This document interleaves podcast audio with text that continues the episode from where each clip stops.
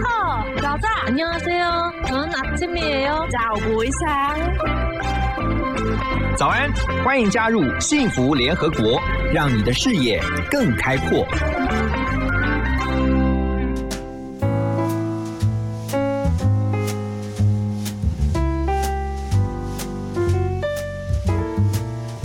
Hello，大家早安，我是何荣，欢迎来到幸福联合国。每周一到周五的早上九点到十点钟，我在 FM 一零二点五幸福广播电台幸福联合国跟大家聊天。好，今天呢，我们邀请到一位特别的来宾哈。那常年呢，他其实为了台湾呢，非常的牺牲奉献，而且呢，付出了很多。但最主要的就是希望让台湾更多的被国际看见，尤其在加拿大这个地方。我们先来欢迎我们的来宾。加拿大亚裔活动协会的执行长吴全义 Charlie，Charlie 好。哎，何荣你好，谢谢你的这个访问。对，我觉得今天你来很有意义啊，因为其实，在幸福联合国，我们常常会讨论到，比如说世界各国，呃，美国聊的很多，但加拿大哦，我觉得加拿大比较少一点。可是我觉得加拿大也是大家一个非常熟知的啊，美加美加嘛，因为很多不管是台湾人啊、大陆人啊、华人啊，其实都是在美加都有一些非常密集的聚集地。好，那 Charlie 呢，是我们土生土长的高雄人，可是你是在国中的时候嘛，哈，是十五岁的时候跟着父母亲到美国去，然后后来呢，在国外的旧金山大学呢读行销，然后毕业之后呢，在加拿大结婚。然后进到这个台家文化协会，就常年在做台家文化的交流，哈，包括是促进两国之间的这个关系的。来，先讲一下，因为最近你出了一本书，哈，十月份你出了一本《台湾世界的答案》，其实希望让大家能够更了解台湾。透过这本书，其实谈的是文化行销。先跟我们讲一下好吗？我十五岁离开台湾的时候，其实对台湾的认知呢，啊，也是懵懵懂懂了哦，所以我自己也没有什么很多的机会去认识自己的文化。对，那在美国的生活的时候，我其实就是专注的念书，也也没有太多的时间。其实我在美国的时候，还是大学的这个中国同学会的会长，所以那时候我还是认为说，哎，这个是这个是中国同学会。嗯，OK。那到了加拿大以后呢？因为加拿大是一个多元文化的这个国度，嗯，那多元文化政策是非常核心的一件事情啊，对对每一个人来讲，嗯，所以每一个文化都有机会去让自己去表达，嗯，那在那个过程中，我被拉进去这个台家文化协会啊，去去做一些，因为我的背景是行销嘛，所以觉得哎，你来帮忙找一些赞助商啊，所以我就就就这样进去了这个协会。可是，在这个过程中呢，我发现说，哎，其实。我要拉赞助商，我必须要能够告诉这些赞助商你为什么要来，然后我可以给你什么不一样的东西。对，所以我就越来越管这个内容了，就不是只有赞助，我就把内容这些事情也当成一件重要的事情，所以我也开始介入一些内容的这个创作啊。那后来协会可能觉得说，哎，这个这个小子还蛮年轻的，是想法很多，就 就请我当为这个执行长。说我两千零一年开始当执行长，对。可是从这个过程里面，我又发现说，我对台湾的认识其实是是非常少的。对，那我只会懂得把啊大家比较刻板印象的台湾的文化。搬到舞台上去，就你理解的台湾，或是别人理解的，比如说，哎，我自己可能从小也没看多少布袋戏，嗯，可是大家都认为布袋戏是台湾文化的一部分，那我就把布袋戏带来了，嗯，OK，然后大家都觉得，哎，歌仔戏哎是台湾文化的一部分，嗯，可是我自己也没有看很多歌仔戏，嗯，所以我就是用这种比较刻板印象的再去行销台行销台湾，对，可是我发现不是只有我这样做，而其他的这个这个组织都是这样做。啊，其他的这个社团哦，或者是不同文化的社团，他们也做一样的事情。对，那可是加拿大讲的多元文化又碰到了一个瓶颈。但大家都讲这些事情，那那加拿大的文化是什么？嗯，我们的共同文化是什么？嗯，所以在二零一零年之后呢，我们加拿大办了这个冬季奥运之后，那对我有很大的一个改变。然后我就开始去探索，嗯啊，哎，到底我的文化是什么？什么代表我？嘿，然后慢慢的就发现说，哎，其实台湾的文化。非常非常的跟加拿大很像，嗯，它也走的这个多元文化的这个脉络，虽然有很深的所谓的这个中华文化的影响，可是它有原住民文化。那你再看看现在我们身边里面有新住民文化，那也有这个移工文化，对这些跟加拿大都很像很像。我觉得听起来真的是很相似，而且其实你刚刚提到一个重点，说台湾跟加拿大很相似的地方就在于说，呃，我们的包容性，是而且我觉得不同的文化啊、共聚集在一个地方，却又能够那么的和谐，这种兼蓄包容，而且是尊重。我觉得那个尊重很重要，就是他会去知道你跟我不一样，可是我尊重你。查理先来告诉我们一下，这个亚裔活动协会，它主要在做的是什么？是我们这个协会呢的这个核心啊、宗旨是呃有有四个了，就说我们希望把大家带在一起。对，OK，we、bring communities together。然后我们也希望有一些我们英文叫 foster 啊、那个 new artistic expression，就是我们的这个文化论述或表达，嗯，有一些新的这个呈现，嗯，OK。那另外就是我们希望透过这样的一个过程，彼此互相去学习。那我们就完全把这样的一个观念用在我们自己的活动里面，那也是希望说啊、台湾文化怎么跟当地的文化能够产生一个新的啊、模式，然后是变成大家共同的文化。是。所以，当你在推动的时候，我相信在过程当中，你一定是会遇到很多新的发现啊，包括说如何像你刚刚提到的，如何让台湾的文化更多的被加拿大看见，也让加拿大的这个跟台湾之间的这种交流，能够透过你们所办的活动，然后让两个地方的人民更加的了解，对不对？其实我们一开始是这样，可是后来渐渐的把台湾文化变成是一个平台。嗯，那这个平台是允许更多的不同的加拿大文化一起来跟我们对话。嗯，那找到我们彼此的共同点，然后或许有一天我们都可以在这样的一个过程中找到我们未来生活的一种方式，然后我们有共同的文化。那我觉得这一点对加拿大来讲是相对重要了啊。那也因为如此，所以我们越来越需要有一个新的这种模式，所以我们把它叫做多元文化二点零。因为早期的加拿大的多元文化，如果你住在那边久了，你就知道它允许你，它也尊重你。可是呢，这些允许跟尊重在结果都还是在讲自己原来的文化。OK，可他没有帮加拿大往前推进，嗯所以我们还是有一些问题没有解决，所以歧视还是在，不了解还是在，刻板印象还是在。可是我们不能一直用这种方式在面对我们的未来，我们的下一代也很混淆。我到底是谁？我是加拿大人，还是像我小时候一样，我不太清楚我自己的母文化是什么？是所以大家都在这种混淆的这种这种摸索摸索中。那我们希望是说，透过台湾文化节或是台我们的我们的活动，让大家来找到一个共同的未来。所以，我们或多或少台湾被看见呢，嗯是一个结果。对，可是我们的目的呢，是希望用台湾文化来帮加拿大解决一个问题，嗯就是我们多元文化未来要需要面对的一些问题。我们今天来宾 Charlie 啊，他是专业的行销人哈。其实，在他十月份出的这本书《台湾世界的答案》，然后呢，加拿大为何会认为台湾很重要？这本书里面哈，我特别看到其中呃，在一百页啊，他说文化行销的第一步就是要彰显自己的特色吗？先练习使用精准的词汇。我看到的时候，我就觉得，哎，这个太重要了。好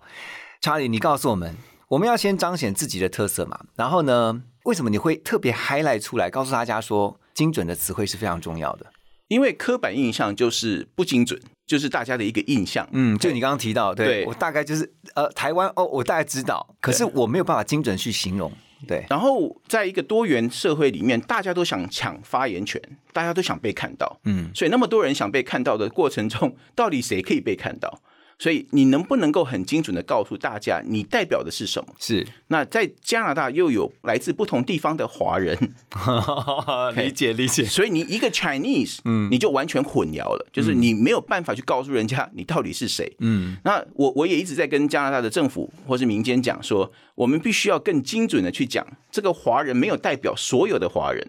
所以你最好的方式是讲 Chinese speaking communities，、就是他他讲华语，可是他不代表他是来自同一个地方的。这就是你讲的精准，对不对？是 OK，所以加了一个 speaking，就完全改变了那个 mentality。那在加拿大更好玩的是，他们在讲族裔的这部分，他们有个词叫 hyphenation。嗯哼，hyphenation 就是这个这个因呃中文叫对，就是连贯。对对对，所以我是谁这件事情，我是 Taiwanese Canadian，还是我是 Chinese Canadian，有没有 hyphen，其实都有很大的差异。哦，哇，这么细分哦，是，是嗯因为他对你想表达的事情，就是我跟我的母文化的连接性多强。嗯有 hyphen 就是我一定要拉着我母文母文化走，对没有 hyphen 是我是一个新的 brand。哎，我记得是不是在前一阵子，就是在加拿大，好像就在加拿大，就是好像光是填一个什么表格，它就是你刚刚讲的，就是它把华裔的部分都还细分成，就是就你刚刚讲的那个 hyphen 的去做一些分类，是吗？是，呃，我这个一开始其实大家如果说，哎，我像我们常常讲说，哎，我们这个华人社会，给那个华人那，是统称，它是一个统称，可是，在政治上，对在市场上，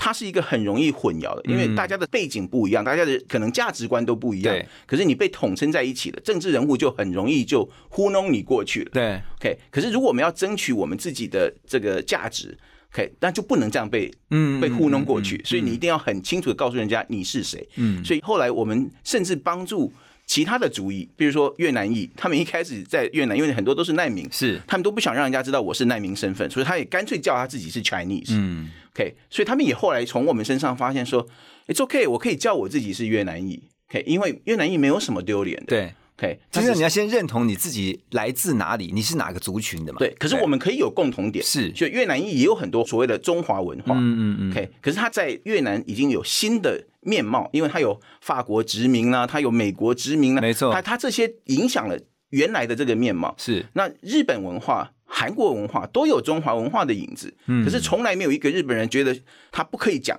这个东西，可能源自于这个、这个中国。他只是今天告诉你，到了日本以后，他有新的发现。嗯所以我们后来就想说，我在台湾必须要很清楚的告诉人家，这是台湾文化，里面有中华文化。是是可是我们也有很多很多不同这个面貌，呃，包括我们的新住民也进来了，他们也带进来了一些影响。OK，这些都是我们今天的台湾文化。我觉得这个提醒很关键哈，就是说在行销台湾的时候，特别要注意精准这件事情。可是我觉得时代的演变啊，你就会发现其实很多很多这个演变是在发生，而且是非常迅速的。以前可能比如说，也许是几年才变一次，现在你会发现几个月就会有一个很大的变化。其实，如果我们仔细去发掘，说它为什么被禁，像台湾有一本杂志叫《美丽岛》杂志，杂杂志对，那我以前以为党外杂志。呃党外杂志，嗯。我以前以为这边里里面写了什么叛国的事情，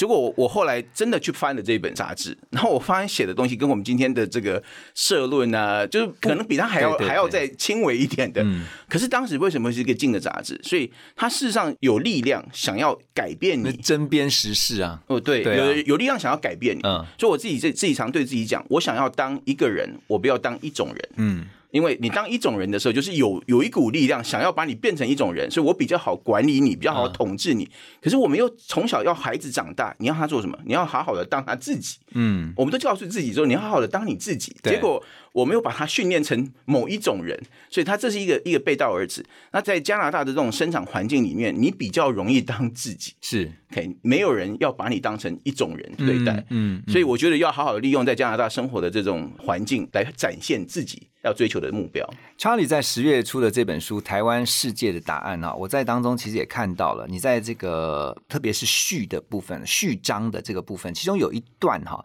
就是它的那个标题是说台湾不只是优优秀，而是善。我觉得看到是很感动的，就是说我们的真善美，其实让世界更多的看见哦，其实他们会越认同，而且是会接受，甚至会去支持台湾的。我我觉得台湾一直都扮演着那种老二哲学，嗯哦，比如说你看我们的工业，台积电它不是品牌那代工大品牌，它是代工，对可是它做的非常非常好，它可以陪伴你好的品牌。嗯我们的这个多少产业都是在我那天听到了五金啊，是手工具啊，我们这个隐形冠军哎、是那都是大部分都不知道这是台湾做的。对对，所以我们自己在加拿大也把自己当成是一个一个平台，是所以我允许别的文化在我们的文化节里面看到他自己。嗯，OK，像这种包容度，就是可能目前大家熟悉的所谓的中国外交上面嗯你看不到的东西。对所以要去区隔好自己，其实是看你用什么心态。所以我们把自己当成是别人的 solution，别人的、嗯的答案，那自然而然人家就比较容易靠近你。不过顺着这个这个问题啊，就是刚刚我们提到台湾的善跟美，希望让更多的国际友人看见。你怎么透过你们这个亚裔活动协会的一些，不管是讲座也好，活动也好，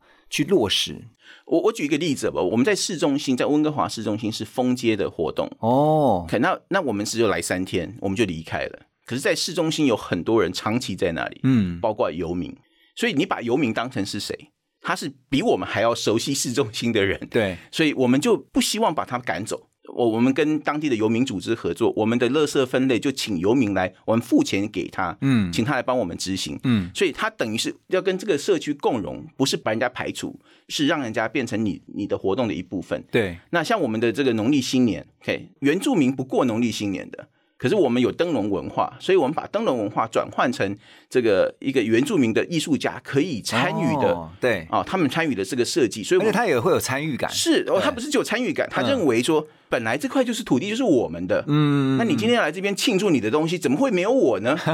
嘿。所以一起合作，一起大家一变成 对。对，然后这样转换成了温哥华农历过年的一种特色，嗯。连温哥华旅游局也也需要投资这样的事情，是。所以这种转换就是台湾人可以做的一些事情，嗯就是我们没有要把你排除在外，我们大家都可以共荣，嗯我们可以共同的生活在这块土地上。那刚刚也提到说，其实加拿大其实好多年以前啦，就是早期，也许在就像你父母的那个时期，美加其实就是一直都是大家哦，特别是台湾的朋友哈、会去考虑到不管是求学啊、工作啦、生活、移民的一个很重要的地区。但其实最近这几年也看到啊、不管是台湾人啊、大陆人、华裔的这个族群啊，越来越多。加拿大在生活上面，可能有人会很好奇，有人会想说：“哎，我现在去跟以前去有什么特别的变化吗我要这样讲加拿大的话，加拿大生活在那块土地原始的就是原住民啊，嗯。其他人都是移民哦，移民。不管是从欧洲来的，或者就是大家的来的这个先后顺序不一样而已。？”对，那我曾经跟一个温哥华艺术节，一个非常有名的艺术节的策展人讲，然后就是他自己也是从多伦多来的啊，然后是是这个这个 Irish 啊，就是爱尔兰嗯。裔的，然后他就讲了一句话，我觉得他，我觉得我一直跟我的团队在分享这件事情，就是说，任何人来到这边，你要对之前有谁来过，OK，谁住在这里，嗯啊，你要去关心他，你要去认识他。嗯，那我们常常有移民呢，他只是为了方便，为了他的需求，哎，他哎，我今天需要有一个另外一本护照啊，这这这是的确的哦。然后或者说我今天需要啊，有孩子有一个更好的教育的地方，对，所以他是把它当成功能性去去看待这个国家，其实对这个国家是不公平的。嗯啊，那长期还有人以前有人讲说，呃，这个就我们住在那边是住住移民间，嗯然后这么美的地方，你把它叫间，嗯哦，这个有点怪怪的。所以这些都是一个心态上的要调整对。对那那我我自己是一个。常常在倡议，就是说，呃，我们来了这这块土地，你要把这块土地当成是你要生活的地方。是是，那不管你什么时候来的，只要你把这块土地当成你要生活的地方，它就是好地方。嗯如果它只是你暂时想要居住的地方，只是要利用它的某种功能的话，其实你有一天都会被排挤的。嗯那我们在社会里面，在加拿大的社会里面，会发现有些人就是这样认为，你们这些移民都是要来拿我们什么东西的哦，所以他们有那种被剥夺感。我们在这边辛苦的啊、缴税了，我们在这边辛苦的付出了，结果你们只是要来利用我们。嗯所以不管你是什么时间来的，你对那个土地的认同啊，多多少少人家感动的话，嗯你就会变成是加拿大的一份子。你你刚刚提到说，其实加拿大原先就是说，虽然他尊重，虽然他包容，可是他都一直在原地踏步哈。可是这几年看到他是有在进步的，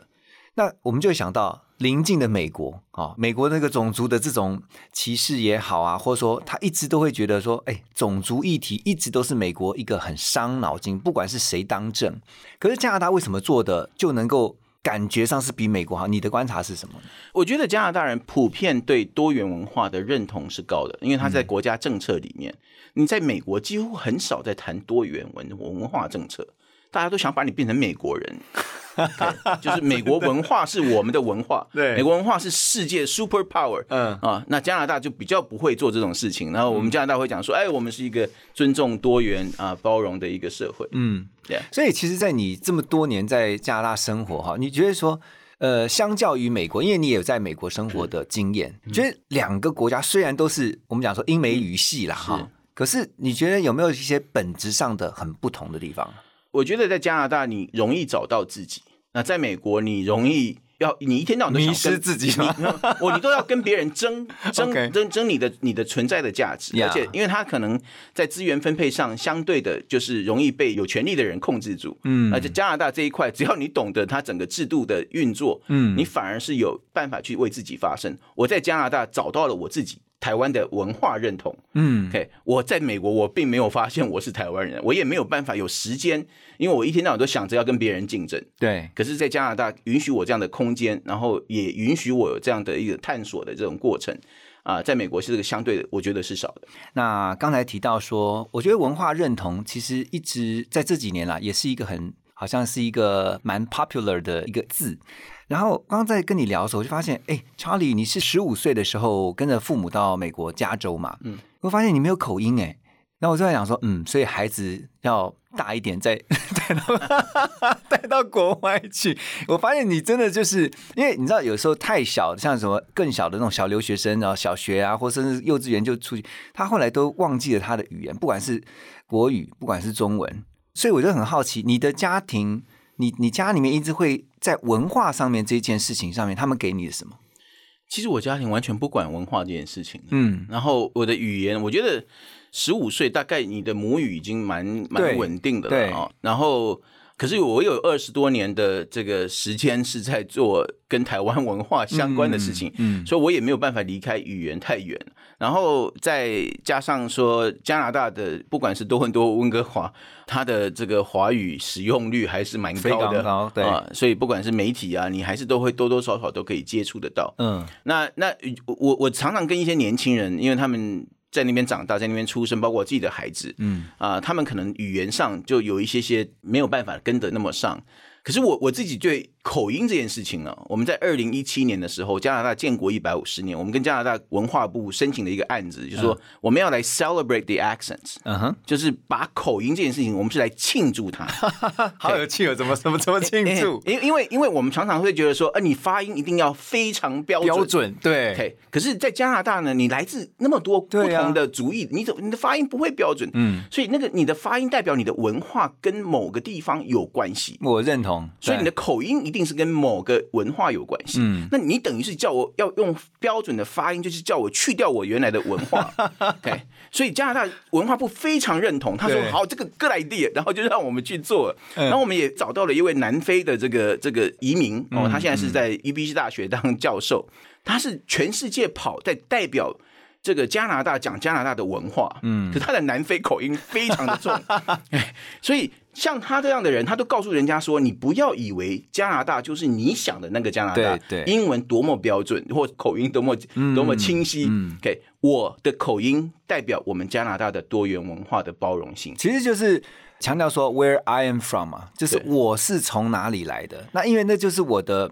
我等于算是故乡嘛，或者说你如果真的是溯源的话，就知道说我的根在哪里，对不对？所以 be proud of yourself，就是你要先对你自己的根觉得是一个骄傲哦，你是喜欢他的，是你不是想要一天到晚要去当另外一个人。嗯如果你现在要把你这口音调到跟别人一样的话，你是是想要去当那个人。是 OK，所以把这种自信给建立起来，事实上是加拿大这个社会非常需要的。嗯，那也因为这些关系，我们慢慢的懂得说，It's okay。像我刚刚讲的，日本人可以说，哎，这个纸文化是是来自中国，嗯可是我们的这个千代纸在日本是没有人可以比得上的。对，OK，那扇子文化来自中国，可是他到了澳洲、到了法国去走了一趟，那个扇子文化有别的样貌长出来了。嗯嗯嗯所以 you don't have to worry about where it came from，就是说对它从什么地方来不重要。它是在我这边变成了什么东西？没错，所以拿着这样的心境去在加拿大做文化，其实是非常轻松的一件事情。嗯它来你来自哪里没有关系，是我们把我们的文化在加拿大